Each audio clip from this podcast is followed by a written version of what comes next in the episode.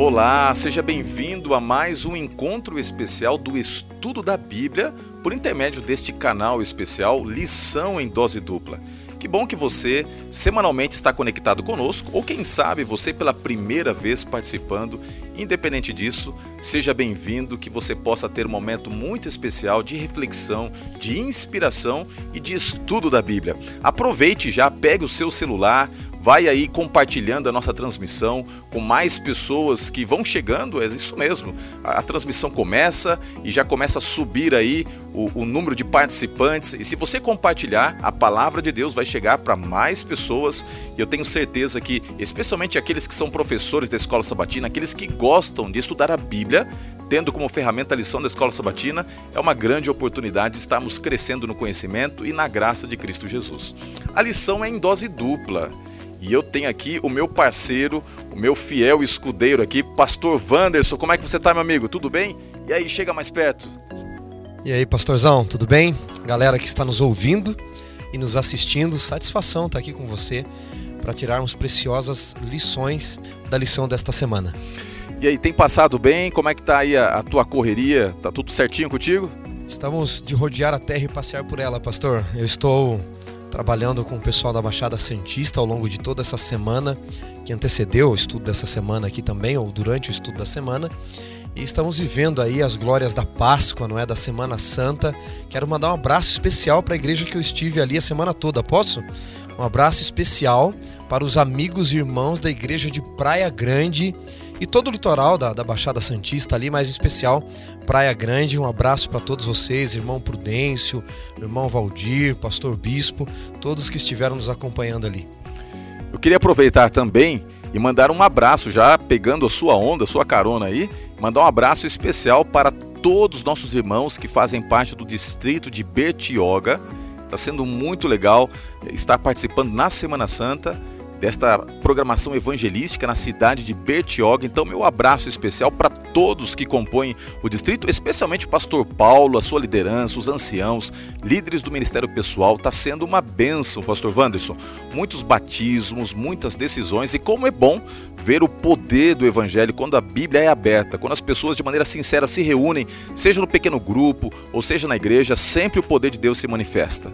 Pastor, eu trago um abraço especial de dois amigos seus lá de Praia Grande. Eles falaram: olha, se o pastor Roger não mandar um abraço pra gente no lição em dose dupla, a gente vai parar de assistir e compartilhar.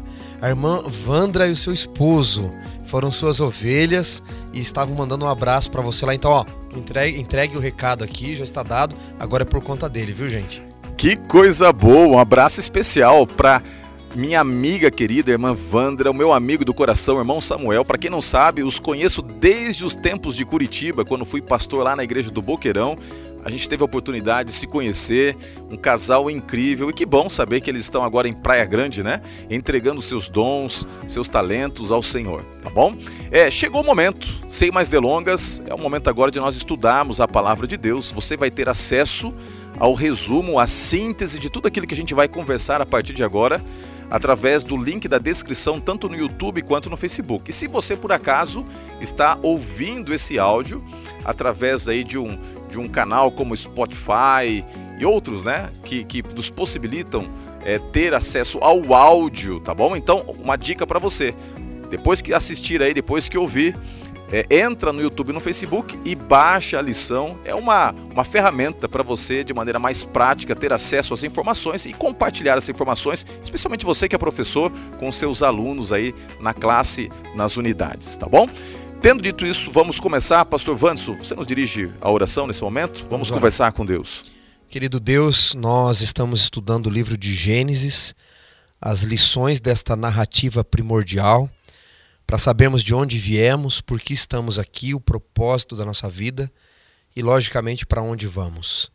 Nós saímos do Éden, para o Éden temos de retornar.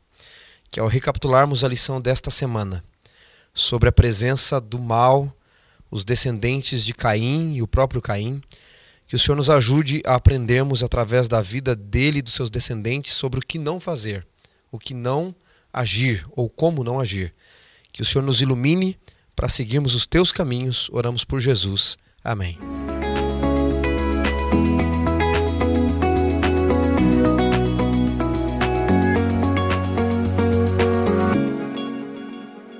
Já está preparado? Com a lição na mão, a Bíblia também? Vamos lá, esta semana nós vamos falar sobre Caim e o triste legado que ele deixou e basta você olhar para o lado, basta você assistir o um noticiário, quem sabe é, conectar o seu smartphone num canal de notícias e perceber que o legado de Caim ele persiste até os nossos dias e é muito doloroso acompanhar a dor que nos cerca. É muito triste ver o sofrimento ao nosso redor e tudo começou com o pecado ali de Adão e Eva, mas Caim ele personifica a esse espírito de rebelião que tomaria conta da humanidade. E é interessante que no livro de Gênesis, capítulo 4, verso 7, nós temos aqui o texto bíblico central dessa semana, que diz o seguinte: Se fizer o que é certo, não é verdade que você será aceito? Mas se não fizer o que é certo, Eis que o pecado está à porta, à sua espera.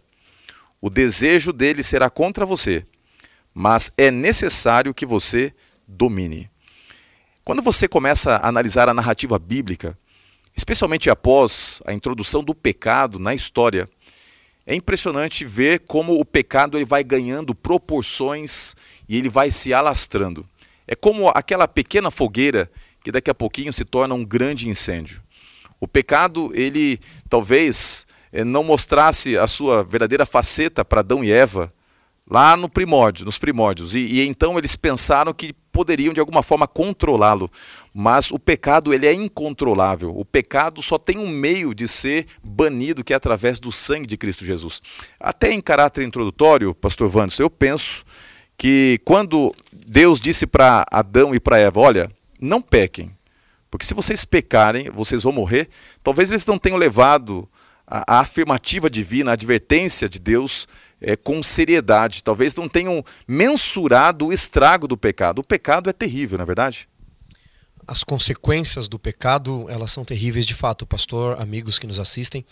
A primeira delas a gente já vê logo ali nas cenas introdutórias de Gênesis, que é o afastamento de Adão e de Eva de Deus. O pecado de fato fez separação. Eles fogem de Deus, Deus está andando no jardim pela viração do dia, como já estudamos. Eles têm medo de ver a face de Deus. Logo na sequência, Moisés faz um trocadilho em hebraico, não é? Porque eles dizem: Nós nos escondemos porque estávamos nus.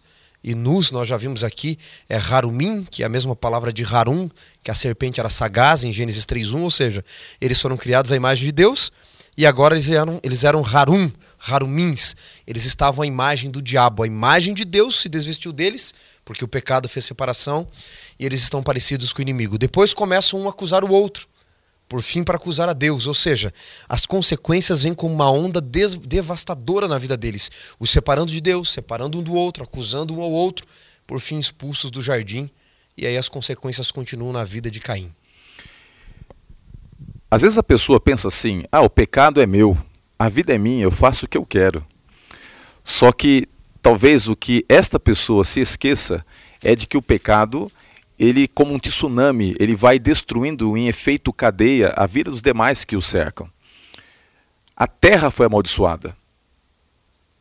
As gerações subsequentes foram amaldiçoadas porque o pecado de Eva, o pecado de Adão, ele encontrou eco na vida de Caim e na sua descendência, que tipificaram, essa descendência, ela tipificou o estrago que o pecado traz para o nosso planeta e como o pecado ele é abominável. Os seres criados por Deus que não caíram, eles assistem às cenas que se desenrolam aqui nesse mundo com horror, com espanto. É terrível ver o que o pecado traz em termos de realidade existencial. E talvez você esteja aí sofrendo com seu coração apertado, porque o pecado, quando ele entra, realmente ele judia e, e, as consequências nos cercam, mesmo que você caminhe com Deus, mesmo que você tenha Jesus no seu coração, vez por outra, por ser um pecador e estar no mundo de pecado, você vai ser açoitado por este inimigo que nós temos, um inimigo que, que guerreia contra o reino de Deus. Mas existe esperança. E nós vamos aqui analisar algumas coisas difíceis de serem entendidas no tocante às consequências do pecado, mas vamos também apresentar esperança, isso mesmo, esperança. E aí você vai poder fazer no final disso uma escolha. E essa escolha ela deve ser, especialmente para você que é professor, para você que gosta de estudar a Bíblia com outros, essa escolha ela deve ser também apresentada aos demais, especialmente aos seus alunos, aqueles que te cercam.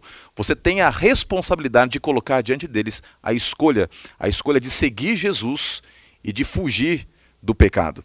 É interessante que Caim e Abel, eles começam agora, a, na história bíblica, a representar os grupos que estariam sempre aqui neste planeta. O remanescente, o povo de Deus, e por outro lado, aqueles que estão em rebelião contra Deus. E é comum, quando a gente fala sobre Caim e Abel, pensar que o texto bíblico ele traz uma exaltação à figura de Abel. Que Abel ele é na, na, estrutura aqui literária, ele é exaltado em detrimento de Caim, mas não é esta bem a, a, questão quando você estuda com um pouquinho mais de profundidade, porque Caim ele acaba assumindo um protagonismo inesperado nessa história. Tanto é que o próprio nome Abel, né, rebel do hebraico, está associado à ideia de vapor.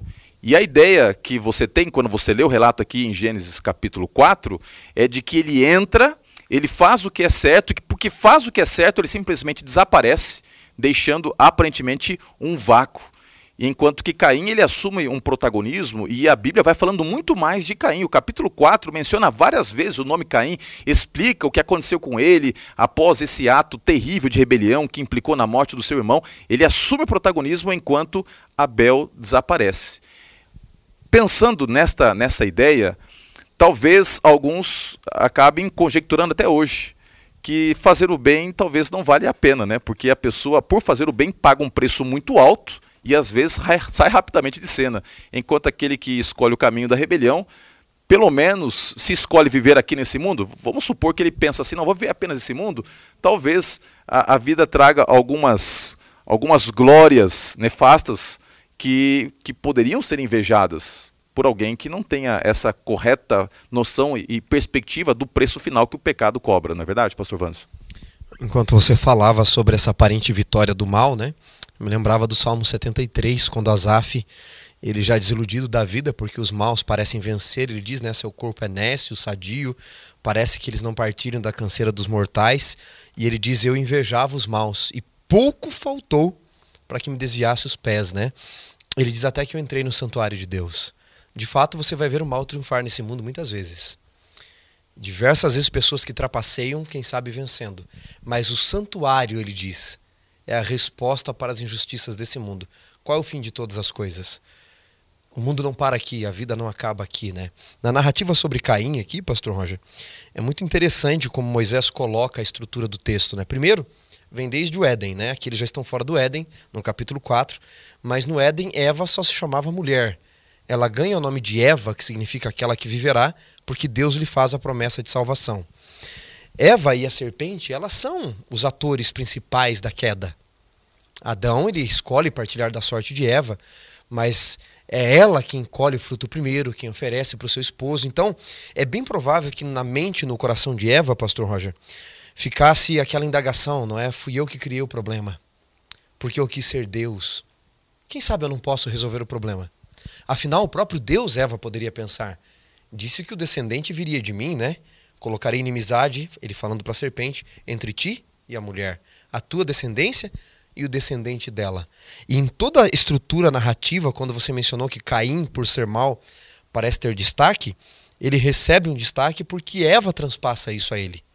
E tem um detalhe interessante, né, pastor Vantos, que é o fato de que o próprio nome Caim, né, que está associado ao termo adquirir, dá a ideia de que ela imaginava que Caim talvez fosse o Messias.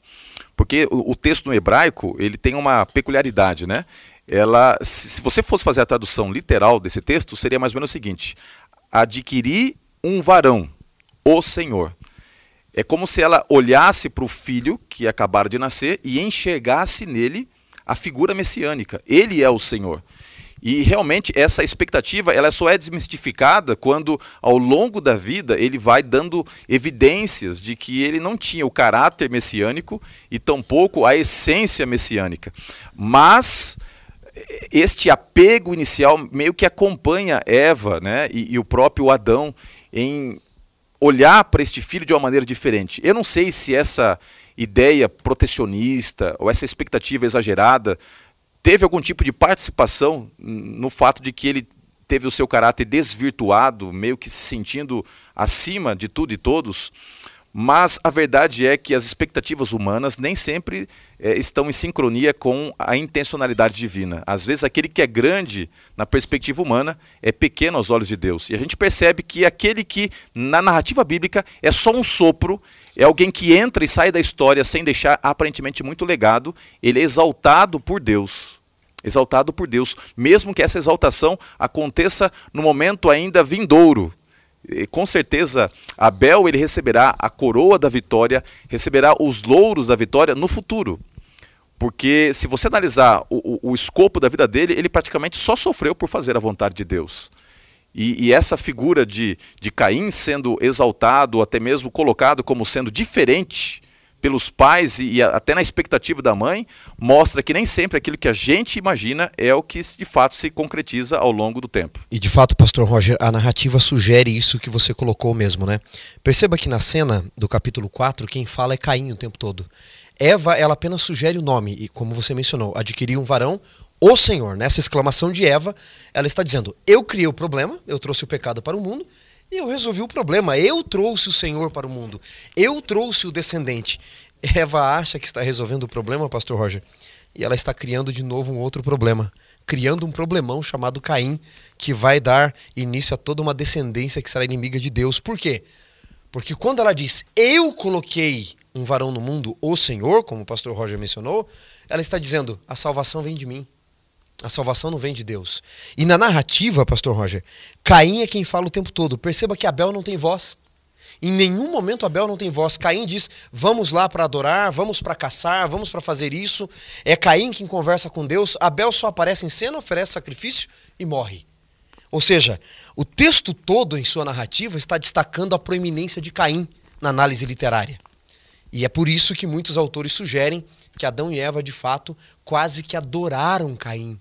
O tornaram um Deus, o mimaram o tempo todo, a sua vontade tinha que ser aceita por todos, ele tinha que ser o primeiro o tempo todo. Quando a oferta de Abel é aceita, ele não consegue suportar isso.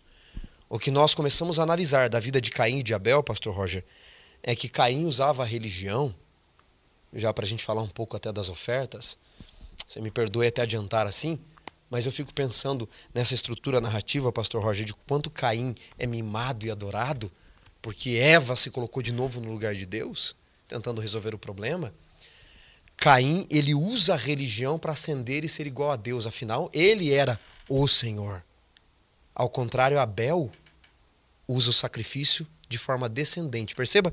Enquanto Caim usa a religião e o sacrifício de forma ascendente, porque ele achava que era o Senhor, Abel usa o sacrifício de forma descendente. Caim está dizendo: a religião me serve para que eu seja como um Deus. Abel diz: a religião serve para que Deus seja como eu, morra no meu lugar. E esse é um mal que nós causamos hoje através da religião. Alguns têm a religião para serem adorados, para que sua vontade seja feita, para que se coma do seu jeito, se vista do seu jeito, para que as pessoas pensem como eles. Quando a religião, na verdade, deveria ser nos tornar semelhante ao Senhor, porque ele se tornou semelhante a nós. Uma das coisas mais assim terríveis do pecado é que ele gera uma desconexão emocional entre o homem e Deus. E quando o homem não está conectado espiritualmente, emocionalmente, fisicamente, isso sempre vai ter repercussões. E é comum quando isso acontece que a pessoa ela perca o senso de dependência, perca a necessidade de adoração. E quando a gente estuda a história de Caim, a gente percebe exatamente isso. Eu não sei se você já, já parou para pensar quantas pessoas soberbas já cruzaram o nosso caminho, ou cruzaram o seu caminho, o meu caminho. Mas é muito triste quando você percebe alguém se sentindo mais do que realmente é. É muito triste, porque essa pessoa, ela é como se fosse um caminhão sem freio, ela vai passando por cima de tudo e todos. Eu olho assim para a vida de Caim e a, a, imagem que eu tenho, se eu fosse usar uma analogia de um caminhão sem freio, ele vai fazendo o que ele pensa, o que ele quer, é do jeito dele, e isso é terrível. Deixa eu fazer uma pergunta para você compartilhar agora é, e, o seu pensamento, a sua ideia, tá bom? Escrevendo, tá? Qual é a principal consequência de alguém que olha só para si, para os seus desejos? Qual vai ser o principal estrago na vida dessa pessoa? Escreva aí. O que, que acontece quando a pessoa olha só para si? Qual é a principal consequência de alguém que se torna egocêntrico na sua é, vertente existencial? Tá bom? Pensa aí qual, qual é o problema. Esse problema é com ele, é com os outros? O que, que acontece de estrago na vida de alguém que pensa só em si mesmo, para os seus ideais, para os seus planos, expectativas assim por diante? E como o pastor Vanso ele mencionou, talvez o ato de ofertar esse momento de adoração, ele tipifique todo esse problema interior que estava no coração de Caim.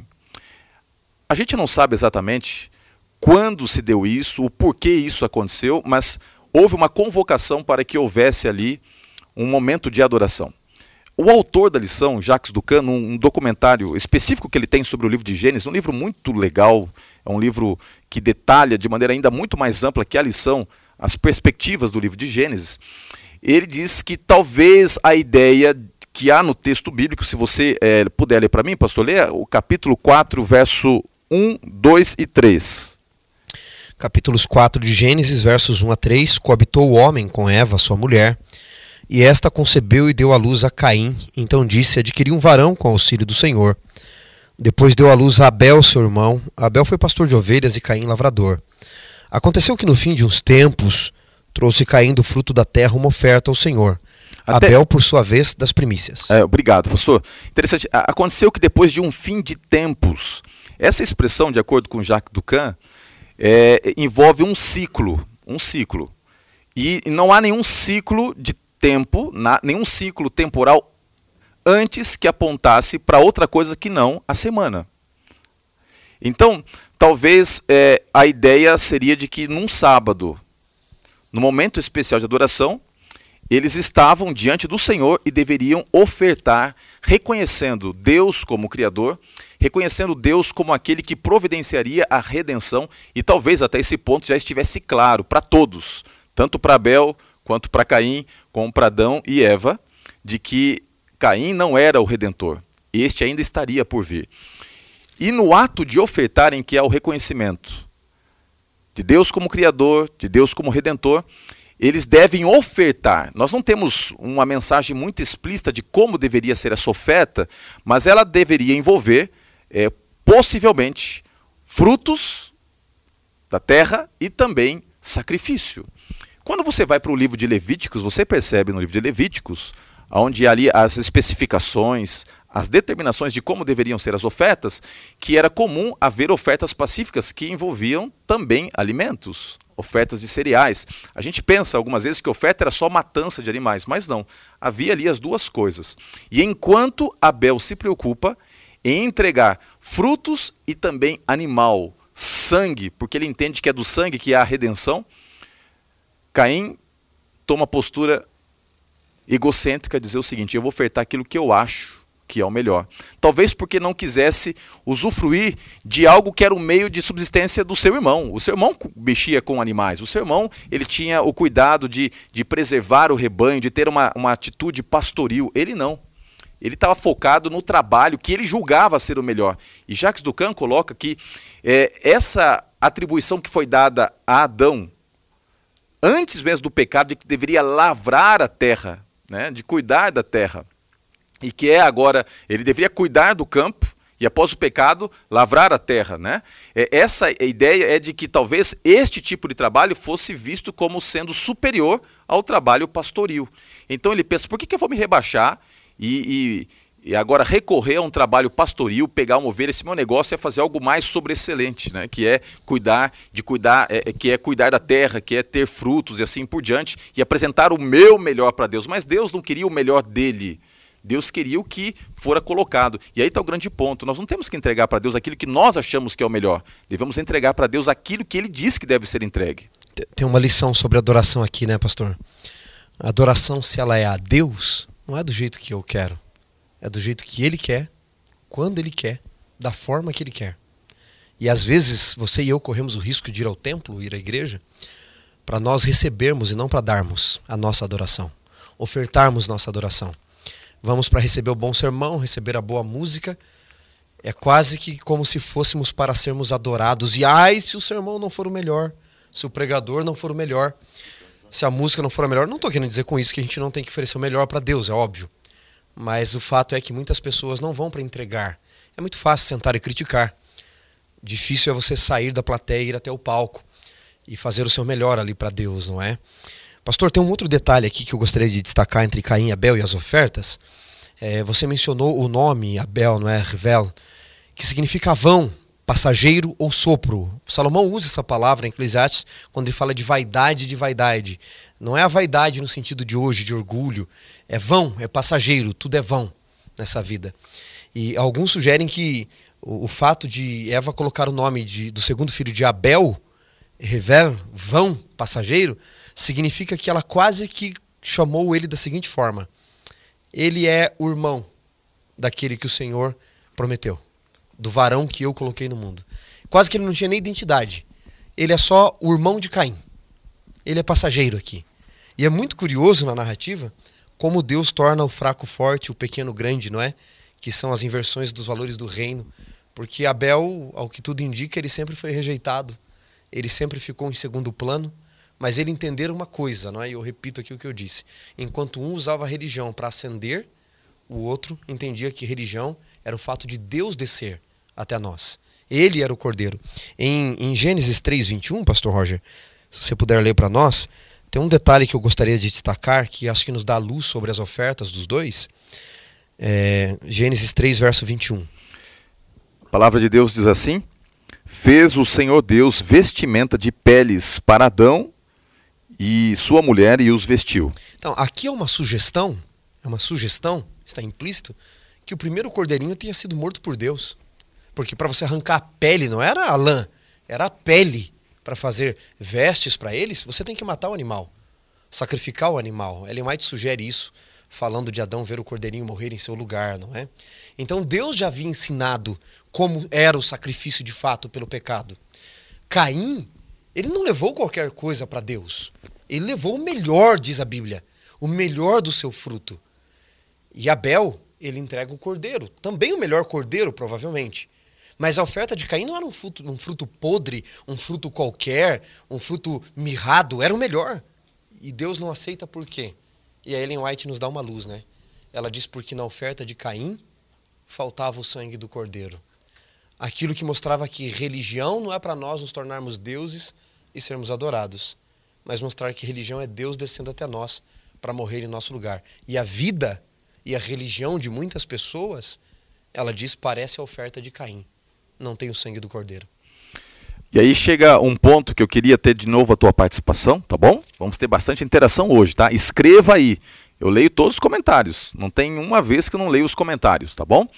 Então, escreva o seguinte: é, a resposta diante da pergunta que eu vou colocar agora. Deus aceita todo tipo de oferta? Vamos ser bem pragmáticos, hoje em dia, tá? Se você falar assim, eu vou levar para a igreja meu feto, meu dízimo, Deus aceita? Os fins justificam os meios nesse caso? Vamos supor que alguém decida assim, eu vou dar o dízimo, mas eu não vou dar 10, eu vou dar 9%. Deus vai aceitar? Não vai aceitar? Se Deus não aceita, Deveríamos nós rejeitar? Então vai, pensando aí, tá bom? Como a coisa é complexa.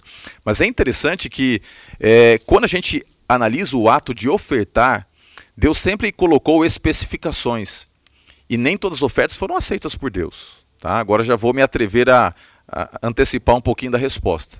Nós temos o caso, por exemplo, de Saul. Saul ele ousou fazer coisas que não deveria fazer. E Deus precisou estabelecer limites e juízos em detrimento disso. Portanto, quando a gente olha aqui as duas ofertas, as ofertas, elas não necessariamente são estruturadas por aquilo que é entregue, mas pela motivação e pelo princípio de adoração que está no coração daquele que entrega. E é uma coisa para a gente pensar e refletir um pouquinho. O que eu estou fazendo? Por que estou fazendo? Eu percebo até numa postura assim mais prática que, que muitas coisas que são feitas na igreja ou são feitas no nosso dia a dia mais configuram uma tentativa de acalmar o peso de consciência, de fazer porque eu tenho que fazer, do que necessariamente fazer porque é aquilo que me move, que me motiva, que expressa a minha adoração. Isso é uma coisa para a gente pensar com carinho, né? É, e, pastor Wanderson, antes de a gente já avançar aqui um pouquinho mais sobre essa questão da, das ofertas, É, eu, eu lembro, e a lição coloca, que sem derramamento de sangue não há remissão de pecados. Você usou uma expressão interessante que na oferta de Caim faltou sangue.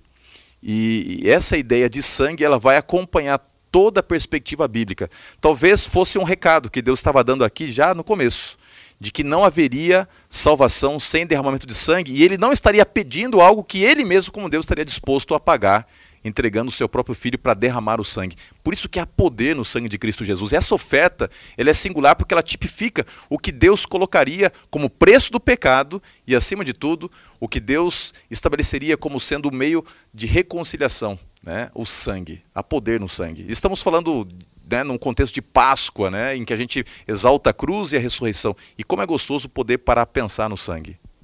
E Apocalipse vai dizer que Jesus é o Cordeiro de Deus morto desde a fundação dos séculos, ou seja, há um fio de sangue por toda a Bíblia, né? Desde o início, desde o Éden, passando aqui por Abel, Abraão sacrificando um carneiro no lugar de Isaac, e ao longo de toda a Bíblia, este fio de sangue. E em Apocalipse nós só vamos conseguir entrar nas mansões celestiais por quê? É o sangue do Cordeiro mais uma vez. Agora, pastor, eu queria devagar um pouquinho aqui. Vamos lá. explorar melhor o texto, não é? Se Caim foi tratado como uma espécie de redentor, foi quase que adorado pelos seus pais, Abel sempre em segundo plano. E nós já comentamos aqui de que ele leva o seu melhor, mas não tem o sangue do cordeiro. Será? Só para a gente refletir aqui um pouquinho, gente. Entrar nos detalhes, nas brechas do texto. Eu gosto disso. Será que Caim, que sabia da ordem clara de Deus de que as ofertas deveriam ter o sangue ali também acompanhando, Caim não pensou, se eu sou o Messias, por que, que eu preciso oferecer o sangue? Eu resolvo o problema. Agora é curioso que ele não aceita derramar o sangue do cordeiro, porque isso era uma clara manifestação de que ele não era o Messias. Então ele está tomando o lugar de Deus ao fazer isso.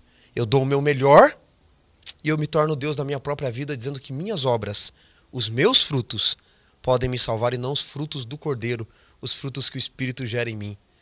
Então aí tem algo para a gente pensar. E aí tem uma ironia.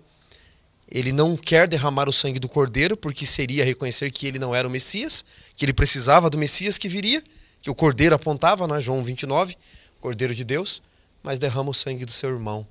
Quando eu me nego ao sacrifício de Cristo, não aceito o sacrifício de Cristo e me torno Deus da minha própria vida pelas minhas obras, parece que sempre como consequência tenho derramar o sangue de alguém. E ele toma a postura agora de um, de um garoto mimado, né? Vamos avançar para a cena do crime agora, tá bom? Quando ele não tem o seu sacrifício aceito, ele se revolta e, primeiramente, ele fica transtornado no seu interior. E esse espírito inquieto vai se manifestar numa atitude terrível que encontra eco em todo momento, a todo lugar que você for, você vai ver sangue sendo derramado e é tão é, terrível quando você vê alguém né, é, sem vida.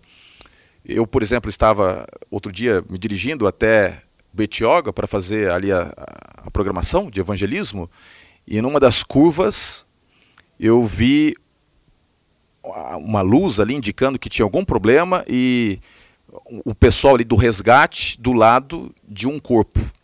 E eles, com certeza, ali estavam tentando chamar a polícia porque é, o óbito já estava dado e eles colocaram um pano sobre a cabeça, o tronco, mas as pernas ficaram para fora.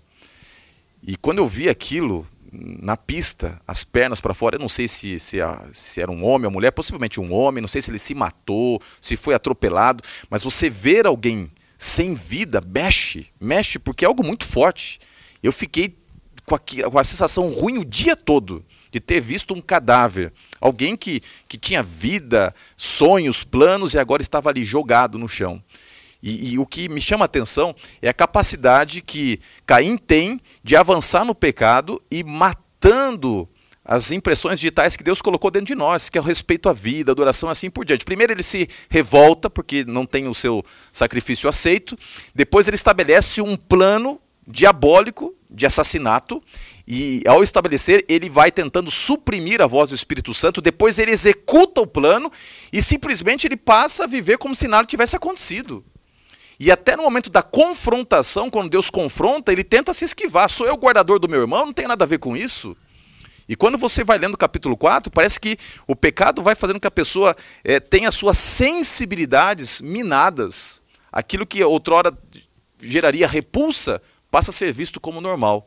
Ele só vai ficar assustado, e a lição traz isso de maneira muito clara, quando ele recebe a sentença né, do que aconteceria com ele. Mas até o momento da sentença, ele vai tentando, inclusive, questionar a Deus, fugir de Deus, se esquivar de Deus, porque talvez ele estivesse com as suas sensibilidades espirituais minadas.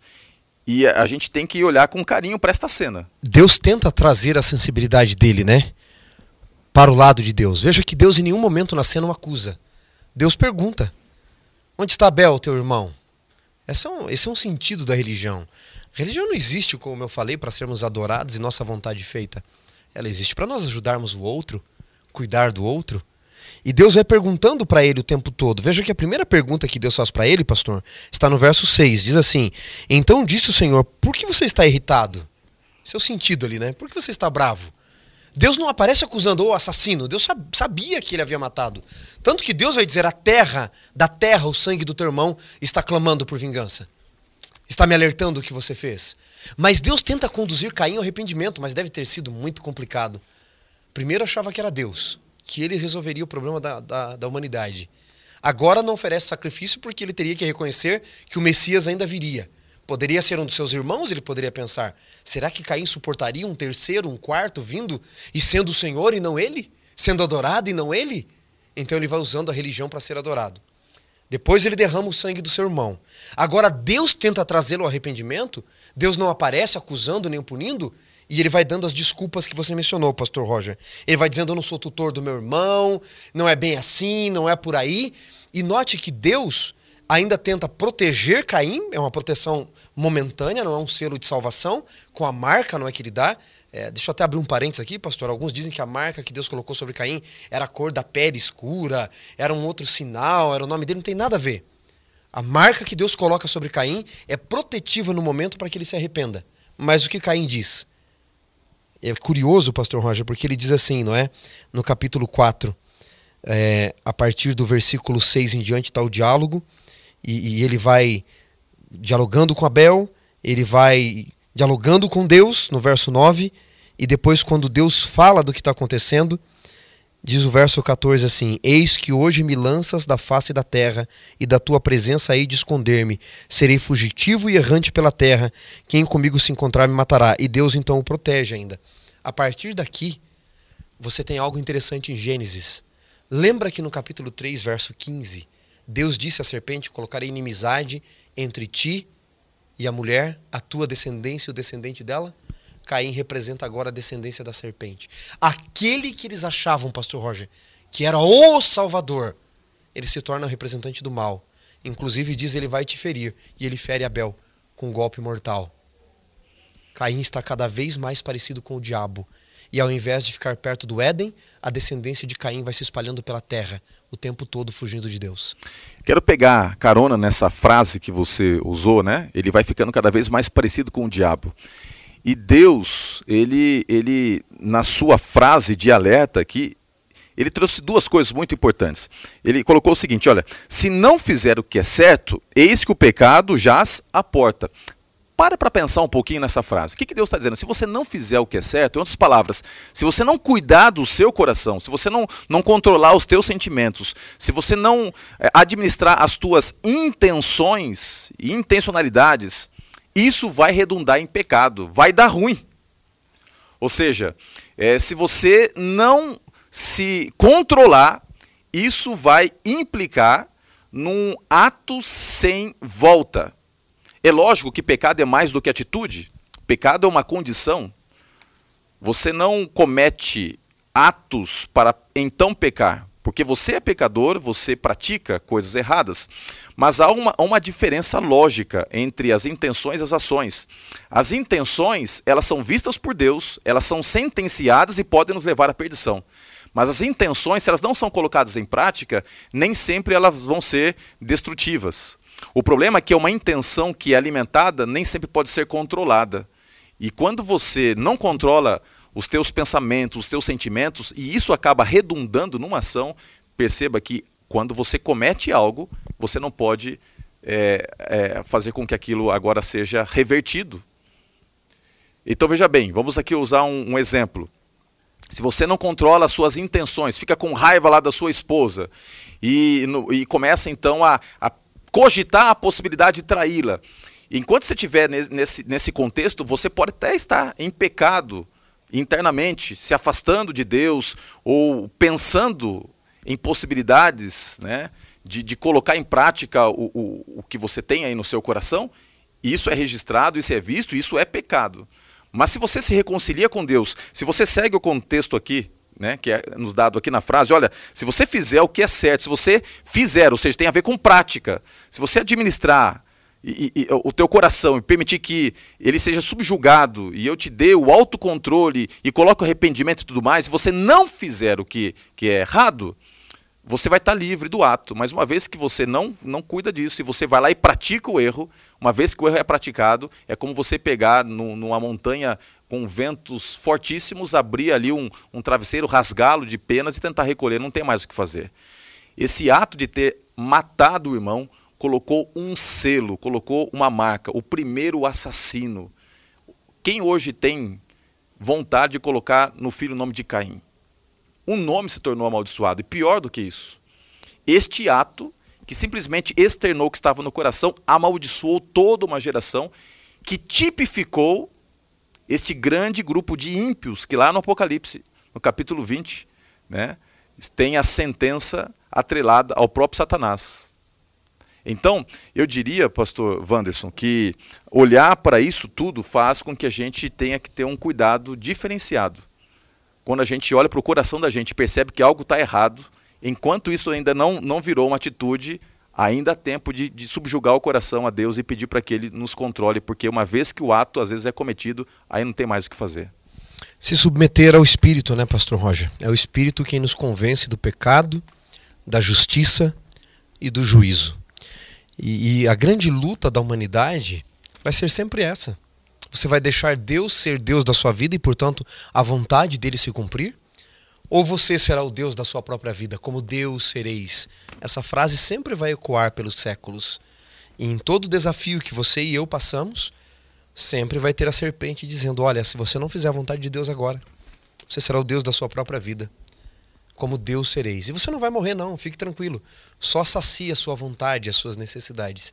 Então essa frase ecoa pelos séculos, desde Adão, desde Eva, desde Caim, desde Lameque, desde Sete, desde Noé, desde Abraão. Quem será o Deus da sua vida? Por causa da natureza pecaminosa, todos nós temos tendências ruins. Davi diz no Salmo 51, versos 4 e 5 ali, né? Em pecado eu nasci, na iniquidade me concebeu a minha mãe. Paulo diz em Romanos 7, o que quero não faço, o que não quero isso faço. E há uma luta entre a carne e o espírito, ele diz, que estão ali guerreando dentro de mim e ele ainda chega a clamar, não é, a Deus por sua graça. Então essa batalha que Caim viveu, a batalha que Adão viveu, a batalha que Eva viveu, são as mesmas batalhas que você e eu temos hoje. Quem vai reinar em nossa vida? O grande Deus dos céus e da terra e a vontade dele, portanto, ou a nossa própria vontade por consequência a vontade do diabo, não é, que vai contrária à vontade de Deus? Se você proceder bem, não é certo que seria aceito, você sabe o que deve fazer, Deus está dizendo para ele. Você já sabia, você não é ignorante. Você sabe que tinha que ter o sangue do cordeiro, mas você não quer, porque o tempo todo você não quer deixar que eu seja o Deus da sua vida. Você quer reinar. E à medida que você quer reinar sobre você, Caim, você não fica parecido comigo. Você fica parecido com o diabo e a sua descendência também. Caim precisava entender isso. E Deus ainda tem um ato de misericórdia para com ele, não é? Porque mesmo ele fugindo do Éden, fugindo da presença de Deus. Aliás, pastor Roger, Ellen White diz que eles adoravam na porta do Éden por muito tempo. E quando ele sai errante pela terra, ele está dizendo: eu, eu vou me afastar da tua presença. Ao invés de se arrepender, de pedir perdão, de sacrificar o cordeiro, ele diz: Eu, eu prefiro andar errante. Ele está dando uma atitude de dizer o seguinte: eu, eu não reconheço que eu errei de fato. Eu deveria ter feito isso. Ele me desagradou, ele foi melhor do que eu. E Deus ainda dá tempo para que ele possa se arrepender. Eu acho interessante, é, em cima do que você está falando, pastor, que é, Deus ele dá, Deus é misericordioso, né? Ele constantemente está dando é, dádivas que são incalculáveis. E até nesse ato tão grotesco de tanta dor, de, de, de uma, uma página que agora é virada e que abre espaço para um livro ser escrito, né, o livro da maldade humana, é, é interessante que até ali Deus está dando a sua misericórdia, a sua graça. Deus ele chega, Deus confronta, Deus questiona onde você está. É interessante que Deus ele é, se atém a conversar com aquele que talvez nem fosse digno de ter da parte de Deus atenção, mas o que Caim não entendia é que tudo que ele fazia era observado por Deus. Eu gosto muito do livro de Salmo 34, que diz o seguinte: que os olhos do Senhor estão sobre os justos e os seus ouvidos estão atentos às suas súplicas. Deus é o Deus que vê todas as coisas. Não há um capítulo da vida de ninguém, não há um capítulo da história humana, não há nada que tenha acontecido com você e comigo que esteja oculto aos olhos do Senhor. Deus sabe de tudo. Caim, de certa forma, é pego de surpresa quando ele entende que Deus não apenas sabe de tudo, mas ele vê agora que Deus vai se posicionar. Porque aqui está o grande ponto: você é livre para fazer o que você quiser, mas você não é livre para escapar das consequências dos seus erros. Então Deus ele se coloca como aquele que agora vai determinar uma sentença. E a sentença é uma sentença de punição.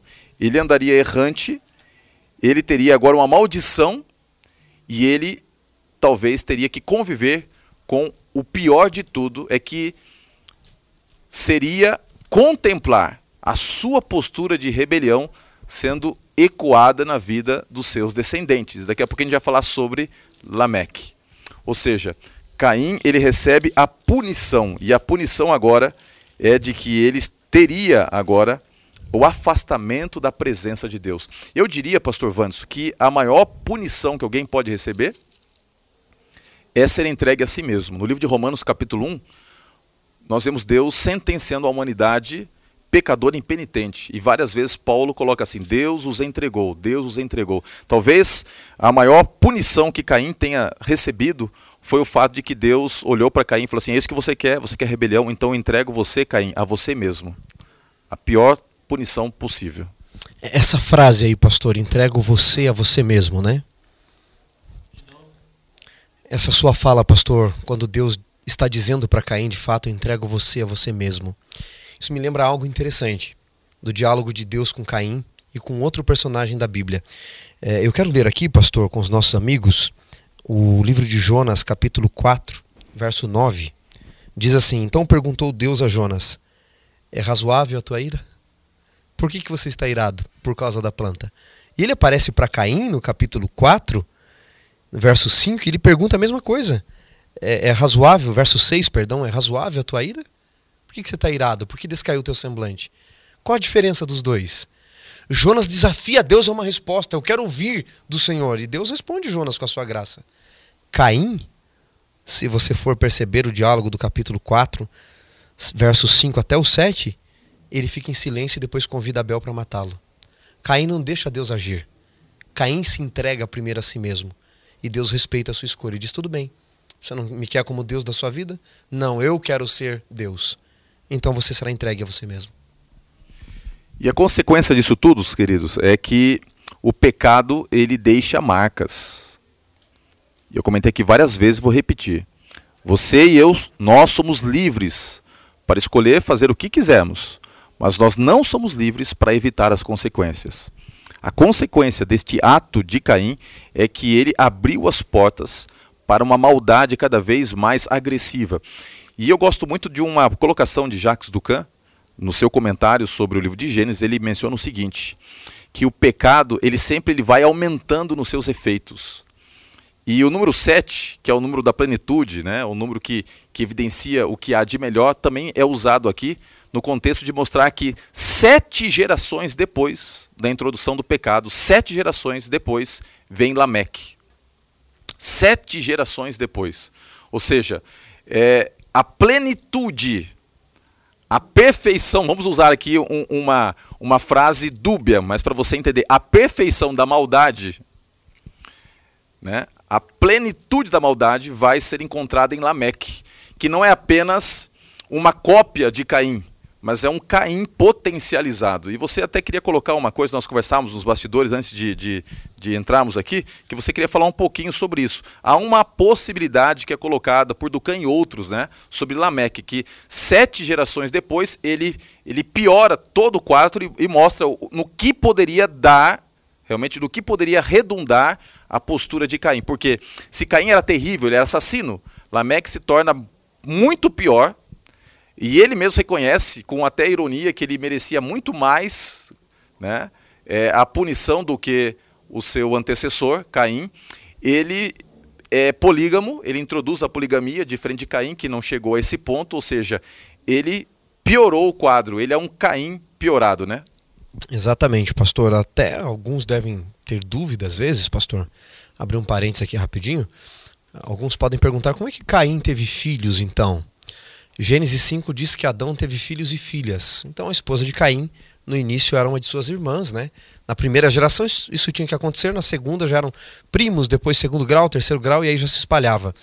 É, alguns acham que os anjos coabitaram com as filhas dos homens e, surgiram gigantes. Não. Quando a Bíblia diz que os filhos de Deus coabitaram com as filhas dos homens, os filhos de Deus são a descendência de Sete. E as filhas dos homens, depois, aqueles que vêm de Caim. Mas, pastor, você mencionou aí sobre Lameque, não é?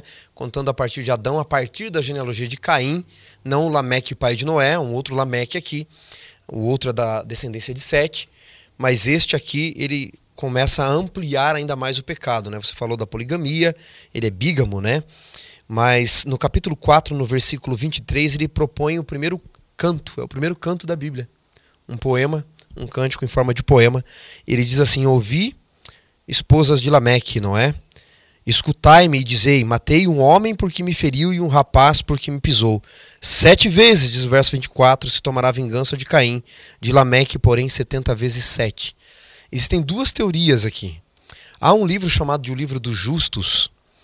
É, a Bíblia menciona o livro dos justos, mas o que foi encontrado é um apócrifo, na verdade. Ele menciona que Lameque, no final da sua vida, longe dos caminhos de Deus, como Caim, ele já estava com a visão muito ruim, ele sai para caçar com o seu filho. E quando ele sai para caçar com o seu filho, é, Tubal Caim, que é um filho de uma de suas outras duas esposas, Tubal Caim vê um homem vindo que para Lameque parecia um animal, todo peludo, todo sujo. E, e então Tubal Caim incita Lameque a matar esse, esse animal, mas depois, quando ele se aproxima com a sua visão ruim, ele vê que esse homem é Caim. E ele matara sem querer o próprio Caim então, no ímpeto de raiva, ele mata o seu filho, Tubal Caim. E aí ele vai dizer às suas esposas que matou um homem, esse seria Caim, e feriu o menino, que seria Tubal Caim, o seu filho. Nessa primeira versão, pastor Roger, quando ele lança esse epiteto aqui, Caim será perdoado sete vezes e Lameque setenta vezes sete, essa expressão vai aparecer de novo nos lábios de alguém muito importante na Bíblia, de Jesus quando ele diz até 70 vezes 7. Então, alguns especialistas dizem aqui é, Lameque está se arrependendo, dizendo: Olha, eu matei sem querer e, pedindo perdão sobre ele. Outros dizem não, que ele de fato sabia o que ele fez, sabia quem ele matou, que ele fez algo errado, mas ele, num ímpeto de fugir de Deus, ele está dizendo o seguinte: eu errei mesmo, e se Caim matou querendo foi perdoado sete vezes, eu serei muito mais. E na verdade, Jesus então estaria dizendo o seguinte: só alcançará 70 vezes 7 o perdão aquele que se arrepende, não aquele que agiria como Lameque. Ou seja, a descendência de Caim continuaria revolta contra Deus ainda. O certo é que eu queria concluir as nossas considerações mostrando que, embora Caim tenha dado origem a toda uma possibilidade de maldade humana crescente, e quando você vê o que está acontecendo lá Rússia, Ucrânia, aqui no Brasil, em tantas partes do mundo, de tanta maldade, assassinato, estupros, tanta coisa ruim que acontece, quando você olha para isso tudo, às vezes dá aquele, aquele desespero, aquela agonia, e você pensa: meu Deus, e agora? Onde tudo isso vai parar? Lembre-se que Deus, embora tenha permitido, por uma escolha humana, que a maldade se alastrasse, Deus levantaria uma solução. Abel passou rapidamente, Rebel como um, um sopro na história. Mas Deus não se esquecera de Abel, das suas convicções, da sua postura, do seu caráter, e Deus colocaria outro no seu lugar. para que aqui na terra sempre houvesse a representação do povo de Deus. É por isso que, quando Eva e Adão têm novamente um filho, esse filho recebe o nome de Sete, aquele que foi colocado. Colocado para quê? Para substituir a postura de um caráter idôneo daquele que descansava na terra. Sete, ele vai continuar a obra e a missão de Abel. Sete, ele vai personificar o remanescente de Deus. Quando aparentemente não há esperança, Deus coloca a sua mão na história e levanta aqueles que ostentarão a bandeira da cruz.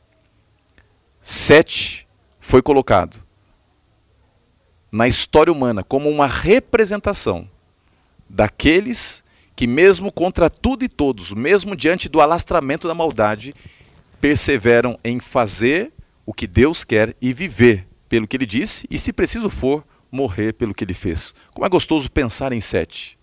E eu queria convidar você, neste momento, a se colocar como sete, como aquele que se levanta para continuar a obra de Deus, aquele que se levanta para aqui nesta terra viver os planos de Deus. E não importa quão adverso seja o mundo, quão estreito seja esse caminho que Deus te convida a trilhar nesse momento final da história, vale a pena perseverar, vale a pena fazer a vontade de Deus. Porque no final das contas, como o pastor Vanderson colocou lá no Salmo 73, o fim de todas as coisas mostra que vale a pena trilhar o caminho com Deus, por mais difícil que seja. Estes, de acordo com o santuário, serão um dia recompensados, enquanto os ímpios, por mais que tenham benefícios, serão naquele dia destruídos. E esse dia está chegando. Seja o sete nos dias de hoje, aquele que caminha com Deus e vive os planos de Deus e assim saiba que através da sua vida muitas pessoas serão abençoadas, como o próprio Sete abriu todo um espaço genealógico para a vinda posteriormente do Messias. Portanto, feche os seus olhos, vamos conversar com Deus. Senhor Deus, terminando este estudo, nós queremos agradecer-te, porque por mais que estudando a história, a narrativa bíblica, entendamos que os estragos produzidos pelas escolhas de Caim, nos alcancem até hoje, a maldade humana esteja ao nosso redor, ao olharmos para a vida de Abel, ao olharmos para a vida de Sete, ao olharmos para Cristo Jesus, podemos ver a graça sempre presente. E a cada momento e em cada etapa da vida e da trajetória humana, o Senhor tem levantado os seus filhos, os seus escolhidos, aqueles que aceitam viver pelo assim diz o Senhor. E nesse momento eu quero pedir humildemente que nós tenhamos a mesma postura que Abel teve, a postura de andarmos humildemente na tua presença e trilharmos o caminho por mais estreito que seja, tendo a certeza da recompensa da vitória eterna quando Cristo voltar e nos colocar sobre as nossas frontes a coroa da vida. Portanto, nos entregamos a ti, oramos em nome de Cristo Jesus. Amém. Deus te abençoe. Semana que vem voltamos mais uma vez no nosso encontro especial Lição em Dose Dupla.